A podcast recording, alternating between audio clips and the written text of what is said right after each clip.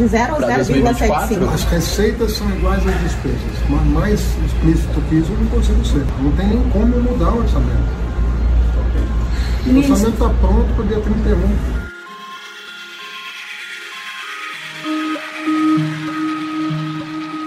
O ministro da Fazenda, Fernando Haddad, estabeleceu uma meta audaciosa para o ano que vem: zerar o déficit primário das contas públicas brasileira. Na proposta orçamentária para 2024, enviada no final de agosto para o Congresso Nacional, o governo prevê receitas e despesas de 2,2 trilhões de reais e, portanto, déficit fiscal zero. Para tentar cumprir essa meta, além da pasta da Fazenda, outros ministérios estão correndo para conseguir aumentar os investimentos. A ministra do Planejamento, Simone Tebet, é uma das que acredita ser possível alcançar a meta estipulada por Haddad. A nossa LDO veio, a pedido inclusive do Ministério da Fazenda, com a meta de resultado neutro, portanto, resultado zero, meta fiscal com déficit zero, para o governo central no ano de 2024. A nossa projeção, os senhores sabem, é de meio ponto é, positivo em relação ao PIB em 2025 e 1% em 2026. Mas o relator da Lei de Diretrizes Orçamentárias, o deputado Danilo Forte, que é quem analisa o orçamento enviado pelo governo para o ano que vem, disse que o compromisso é quase impossível. Uma pessoa que eu tenho dó hoje no Brasil é do Haddad, porque ele faz um discurso tanto tempo de meta fiscal zero, e todo mundo sabe que é quase impossível meta fiscal zero diante de, já da situação conjuntura econômica difícil que nós estamos vivendo e ainda mais com essa quantidade enorme de gastos públicos que todo dia chegam na conta da gente.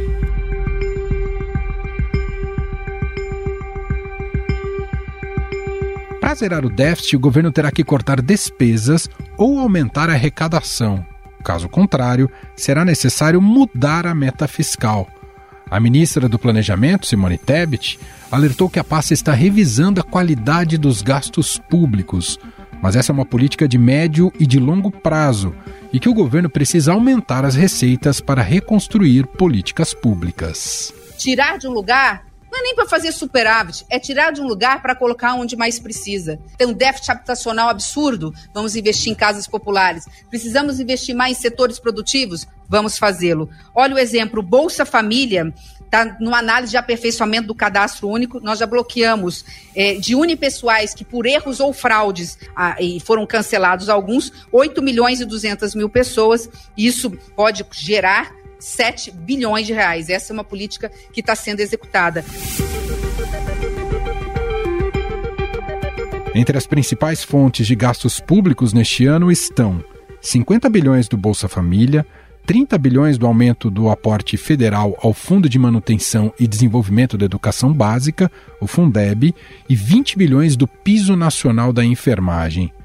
Apenas o Ministério da Saúde terá no próximo ano orçamento 140% maior que de 2023, porque o mínimo constitucional obriga a destinação de 21 bilhões para a área. A gente tem uma previsão de gastos que não bate com o que deve haver de aumento na arrecadação, mesmo com essas medidas anunciadas, é, reduzindo desoneração, por exemplo, ou a volta do voto de Minerva no CAF, né, que tem uma projeção de arrecadação grande, mesmo com essa receita extra, tudo está indo muito incerto.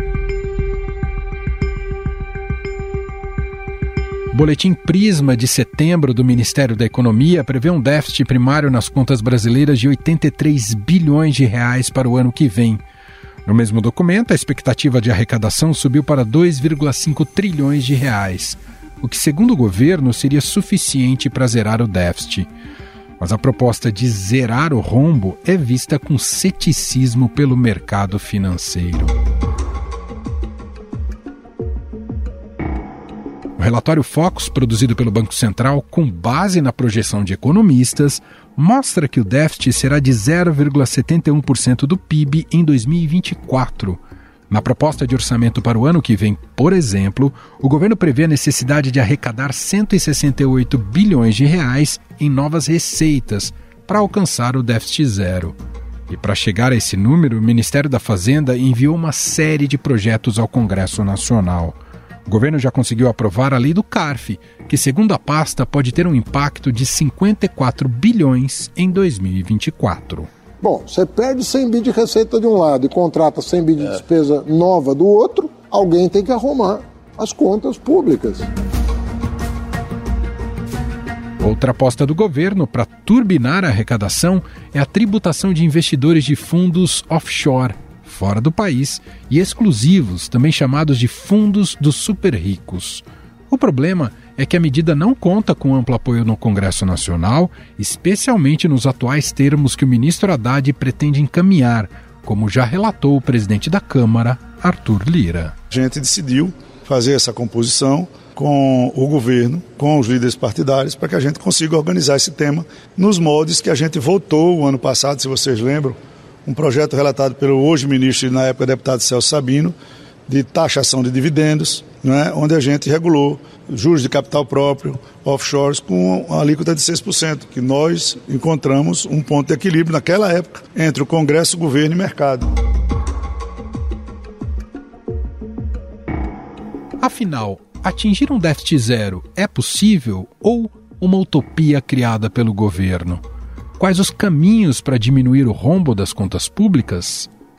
Sobre este assunto, vamos conversar com a doutora em economia pela FGV, ex-conselheira do Conselho Administrativo de Defesa Econômica e da Secretaria de Acompanhamento Econômico no governo Fernando Henrique Cardoso e atual consultora sênior do Banco Mundial, a economista Cristiane Schmidt. Olá, Cristiane, tudo bem? Seja muito bem-vinda por aqui.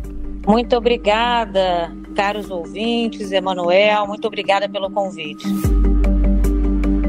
Professora, o governo Lula trabalha com uma meta ousada e que contraria as expectativas do mercado de zerar o déficit primário das contas públicas já no ano que vem e aposta muito mais no aumento da arrecadação do que no corte de gastos. Essa equação ainda mais com a volúpia expansionista do governo, tende a não fechar? Olha, eu temo que a conta não tem como fechar. É, desde que a gente optou pelo caminho do novo arcabouço fiscal e eliminando o teto de gastos, lembrando que o teto de gastos, por mais que as pessoas tenham entendido, algumas pessoas, né, de que ah, ele não funcionou, vamos mudá-lo, eu acho que ele, na verdade, incomodou muito porque justamente ele foi muito efetivo, mostrando que a gente estava elevando os gastos de uma maneira que não que a nossa economia não condiz, não consegue suportar. Não é que a gente não queira fazer alguns gastos ou que os gastos não sejam importantes, é simplesmente que a conta não fecha. Então, o que o, o ministro Haddad tem como meta, né, de zerar no ano que vem, meio no, em 2025 e um em 2026, por mais que o arcabouço fiscal tenha é, é, tido aí, tenha sido, não é bem recebido pelo mercado, mas tenha tido um ar de otimismo, porque, no fundo, a leitura foi que não teremos uma dívida explosiva.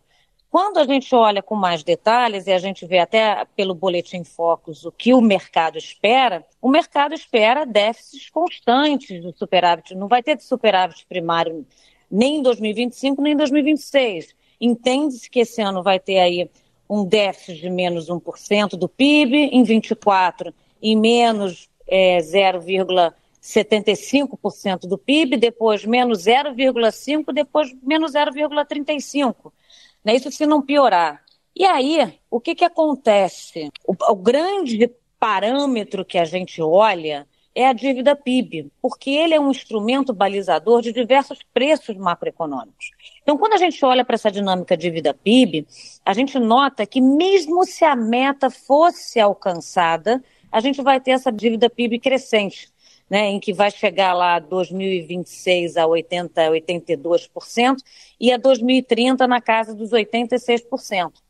Quando a gente nota que alguns gastos estão sendo subestimados e algumas receitas estão sendo superestimadas, a gente nota que aí a dívida PIB provavelmente vai chegar, em vez de chegar a 86% lá em 2030, vai chegar em 86% já em 2026 é, no último ano de mandato do governo Lula, começando um novo mandato em que lá para 2030 essa relação dívida-PIB deve estar a uns 90%.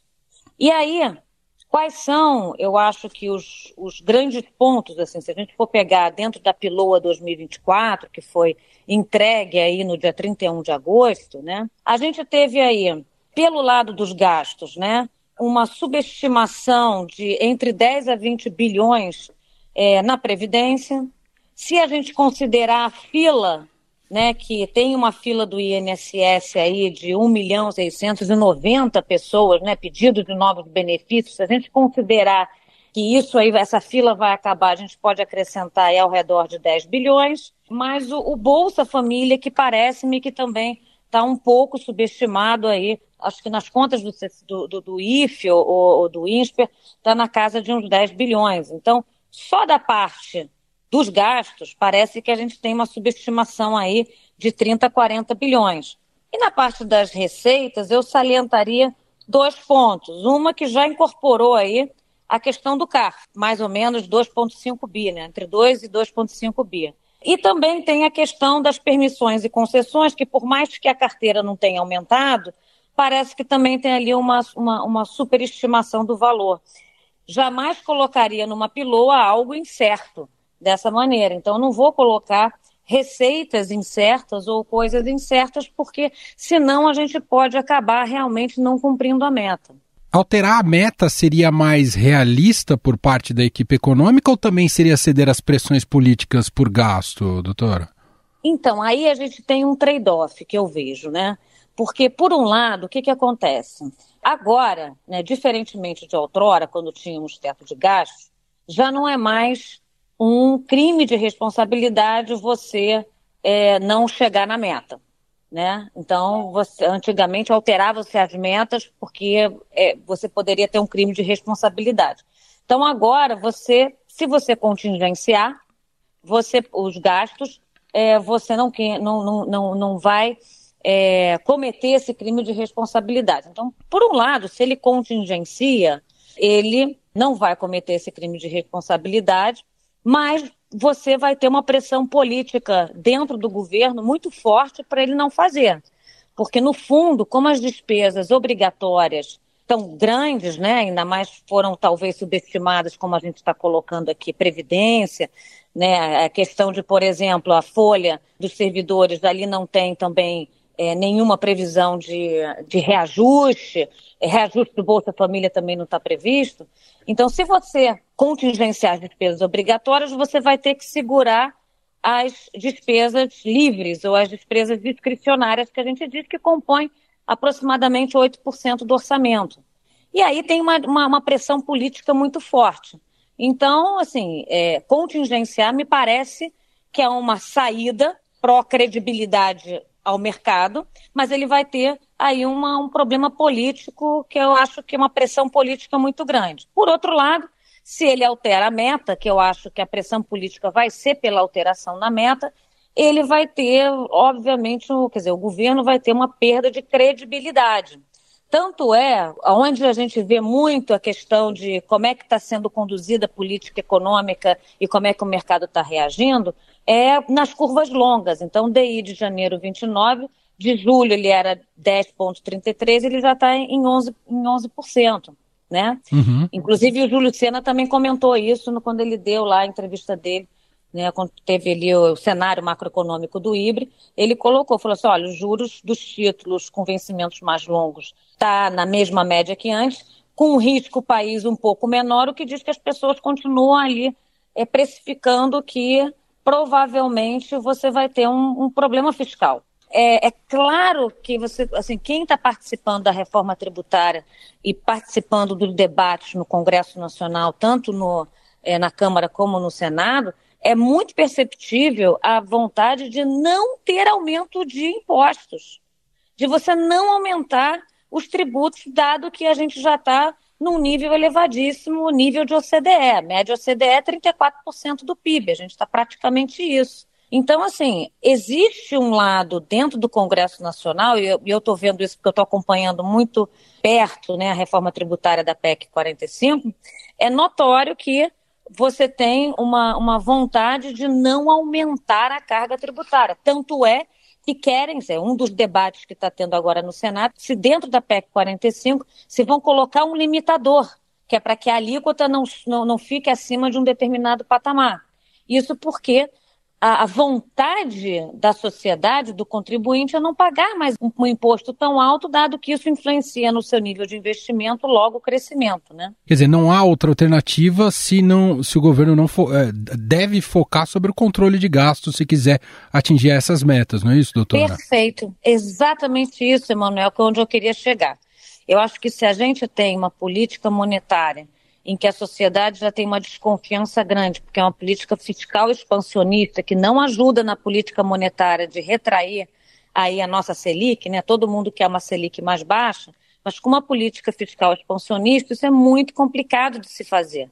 Né? Então, assim, por mais que a gente tenha no curto prazo aí um PIB esse ano indo lá para casa dos 3%, a gente esteja aí com o Banco Central já reduzindo a, a Selic, né, que o foco está dando ali, que vai ser em 11,75, deve acabar esse ano, é, por mais que o foco esteja dando é, como dado né, nas pesquisas atuais que é, para chegar lá na meta em 2025, você vai chegar numa Selic é, de 9% no ano que, no, no, em 2025 e 8,5% em 2026, é muito possível que você não consiga reduzi-la a um valor, um patamar abaixo de 10% porque dada essa política fiscal expansionista, se a gente chegar numa dívida PIB muito elevada, é muito complicado você conseguir diminuir a Selic, porque o prêmio de risco vai aumentar, a taxa de juros real neutra da economia aumenta.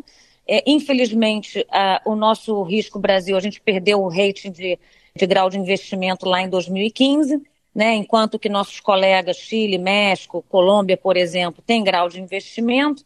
Então, assim, é uma, é uma situação muito complicada, né? É, eu sou muito fã do teto de gastos, porque o teto de gastos, ele acaba, de alguma maneira, realmente, no período em que você adotou o teto de gastos, você teve ali uma expansão do gasto muito contida, né? uhum. né? É, na hora que você entra num arcabouço fiscal, que você é um pouco mais leniente no gasto, é, as coisas ficam complicadas. Eu sei que tem o Ministério do Planejamento trabalhando muito fortemente com a Tebet, com o FIRPO, fazendo um trabalho espetacular lá, tentando é, analisar, fazer avaliação de gastos para ver o que, que pode cortar. Só que a gente sabe, o nosso histórico, pelo menos, olhando para trás, de repente a gente consegue aí uma ruptura e uma mudança de cultural. Mas até então, a gente não consegue muito rever esses gastos. Quantos gastos já foram analisados pelo CEMAP, que é o era lá o comitê que ficava junto do, da Casa Civil, ou pelo INSPER, ou pela Fundação Getúlio Vargas, ou por várias outras casas aí, pelo próprio IFE, de, de rever alguns gastos que é, não trazem tantos benefícios, mas um custo, ou seja, tem uma análise custo-benefício muito alta, e até hoje a gente não consegue cortá-los, né? Uhum. É, se a gente não for, de fato, ser um pouco mais pragmático e e entender que a sociedade não quer mais aumento de tributo, por um lado, e por outro, se, a, se o endividamento crescer muito, a gente vai ter problemas com os preços macroeconômicos, né, com a taxa de juros, com o câmbio, com a inflação. Então, o melhor caminho, o caminho mais pragmático é, de fato, uma revisão, fazer uma revisão dos gastos, fazer uma reforma administrativa que a gente volte a servir a sociedade, porque em muitos casos acho que a gente olha muito para a burocracia e menos para a sociedade, né? Hum. O Estado existe para servir a sociedade e não é para se autossustentar, né? Então, quanto mais você conseguir botar como foco o cidadão brasileiro e menos a burocracia, talvez a gente consiga, de fato, diminuir pelo menos a taxa de crescimento dos gastos, né? Porque ela está elevada. Só pela PELOA ali, é, você está crescendo em termos reais ali ao redor de 2%. Isso considerando que tem coisas ali que talvez está né, tá superestimado é, a receita e está subestimado é, os gastos. Então, Sim. enfim, complicado. O que a senhora está dizendo sobre a reforma administrativa não é só uma análise sobre o tamanho do Estado e seus cargos, mas justamente refletir e pensar melhor sobre a eficiência do nosso gasto, não perfeito, é isso, doutora? Perfeito. Tem áreas meios que não tem porquê é você ter, por exemplo, a estabilidade do setor público. Se você tem que dar estabilidade para aquelas funções de Estado, aquelas funções que realmente você não pode ter pressão política. Né? Você tem um servidor público que faz alguma determinada, cumpre alguma regra, que se o gestor não gostar, ele não pode mandar embora, né? Eu acho que é importante você ter algumas funções de Estado que você tem que dar estabilidade. Mas tem várias outras, né, da área meio, ainda mais com a nossa revolução, né, é, dos dados, né, nova era dos dados, que essa nova revolução industrial, né, revolução industrial 4.0, não tem como a gente ficar com essa máquina pública tão é, gorda, né? É, a gente tem um peso das obrigatórias hoje ao redor de 92%. Então, assim, quando o governo fala, ah, eu quero fazer um PAC, eu quero fazer investimentos na sociedade, com 8% do orçamento, é muito difícil se você não trouxer o setor privado. Então, assim, toda a agenda de reformas, ela de alguma maneira foi parada, né? Sim, você tem que. As concessões, as privatizações, elas servem não só para dar um dinheiro do caixa no curto prazo, mas elas servem para trazer eficiência ao, servi ao, serviço público. Então, quando a gente diz saneamento básico, por exemplo, no Brasil, você tem estados que não tem razão de você ter um número de pessoas que ainda não têm esgoto nos seus lares, né? Sim. E a gente ainda vê isso porque você vê que você tem muitas empresas estatais e que, infelizmente, elas não são geridas de maneira adequada, né? Pensando na sociedade, né? Sempre pensando na burocracia. Doutora, para a gente fechar, a senhora citou a reforma tributária. De que maneira ela pode produzir alívio nessa relação dívida-PIB e o quanto isso é, vai demorar? A reforma tributária ela está dividida em, vários, em várias reformas. Né? Você tem a do consumo, você tem a de renda, patrimônio, você tem a da folha. Então, você tem algumas reformas tributárias que precisam ser feitas. O que a gente está falando agora é a reforma tributária da PEC 45, que ela diz respeito à reforma tributária sobre o consumo. Então, aquela televisão que hoje você compra, que você não sabe quanto que você está pagando de imposto, pela nova reforma tributária, você vai entender o quanto você está pagando de imposto naquela televisão, naquele refrigerador, naquele ar-condicionado, em qualquer coisa que você compre de bens e serviços, né? Você vai a uma manicure, você vai cortar o cabelo? Então, essa reforma tributária, ela vai necessariamente reduzir o gap de compliance que a gente chama, ou seja, ela vai diminuir enormemente a sonegação fiscal, porque o manicômio tributário vai, vai diminuir, né? você vai simplificar, em vez de você ter 5.568 regras municipais, mais 27 regras estaduais, mais outra infinidade de regras tributos federais, ou seja, mais de 5.560 regras, e isso, cada regra com mais de 1.200 páginas, que é impossível Nossa. alguém entender o que está acontecendo, você vai ter uma só regra, que é do IVA, que é do Imposto de Valor Agregado. Então, a sonegação, a elisão fiscal, que é esse planejamento tributário para pagar menos imposto, a inadimplência, e a judicialização, que, tá na, que é uma loucura, né? Está na casa de, de 75% do PIB, o quanto que a gente gasta com judicialização, isso tudo indubitavelmente vai diminuir.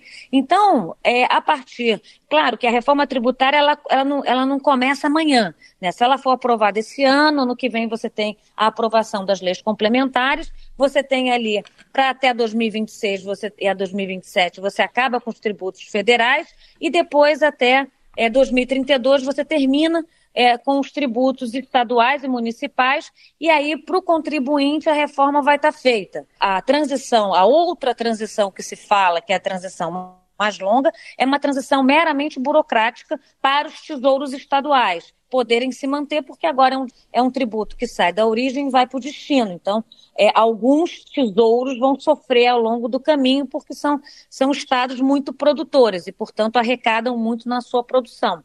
Então, ao, deram uma transição longa justamente para você não ter estados perdedores. Agora, do ponto de vista do contribuinte, que a reforma acaba em 32, eu não tenho a menor sombra de dúvida que a gente vai ter daqui é, uma melhora significativa nessa produtividade do setor privado. Então, agora hum. o empresário vai se preocupar muito mais em produzir na sua empresa, é, criar, gerar emprego e renda, do que ficar lá tentando ver como é que faz para pagar um imposto, por que, que o, o fisco autuou, por que, que agora está assim. Porque hoje em dia é uma perda de tempo enorme. E não é só do setor privado, não, setor público também. Tanto a procuradorias e os fiscos estaduais ficam muito debruçados nessa parte toda, nesse manicômio tributário, tentando se entender. Então, os contenciosos vão diminuir, produtividade da economia vai aumentar, a gente vai ter municípios que eram muito pobres, eles vão passar agora a ter um pouco mais de dinheiro, porque vai ser no destino, não vai ser na produção. Então a gente vai ver aí um Brasil que eu acho que vai ser mais produtivo. É a bala de prata? Claro que não. Mas a reforma tributária, em conjunto com outras reformas, a reforma administrativa e outras reformas, é, a gente vai estar tá levando o Brasil na direção correta, né? Porque hoje, de fato, assim, a gente tem uns juros elevadíssimos, é, primeiro porque a gente tem 40% do crédito direcionado, o que faz com que a política monetária seja menos eficaz. Depois, por tudo isso que conversamos, essa desconfiança de política econômica.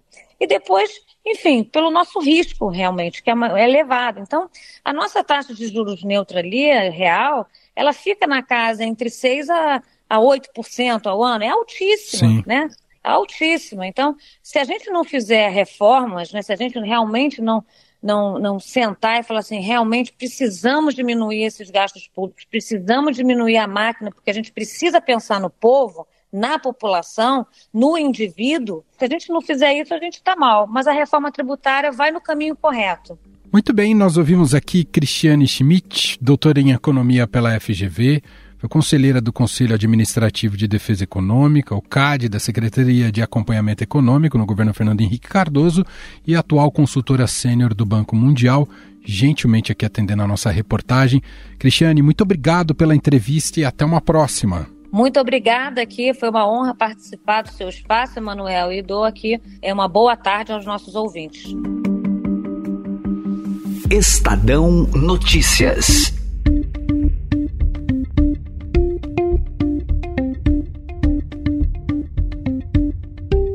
E este foi o Estadão Notícias de hoje, terça-feira, 19 de setembro de 2023. A apresentação foi minha, Emanuel Bonfim. Na produção, edição e roteiro, Gustavo Lopes, Jefferson Perleberg e Laís Gotardo. A montagem é de Moacir Biasi. E o nosso e-mail podcast@estadão.com. Um abraço para você e até mais.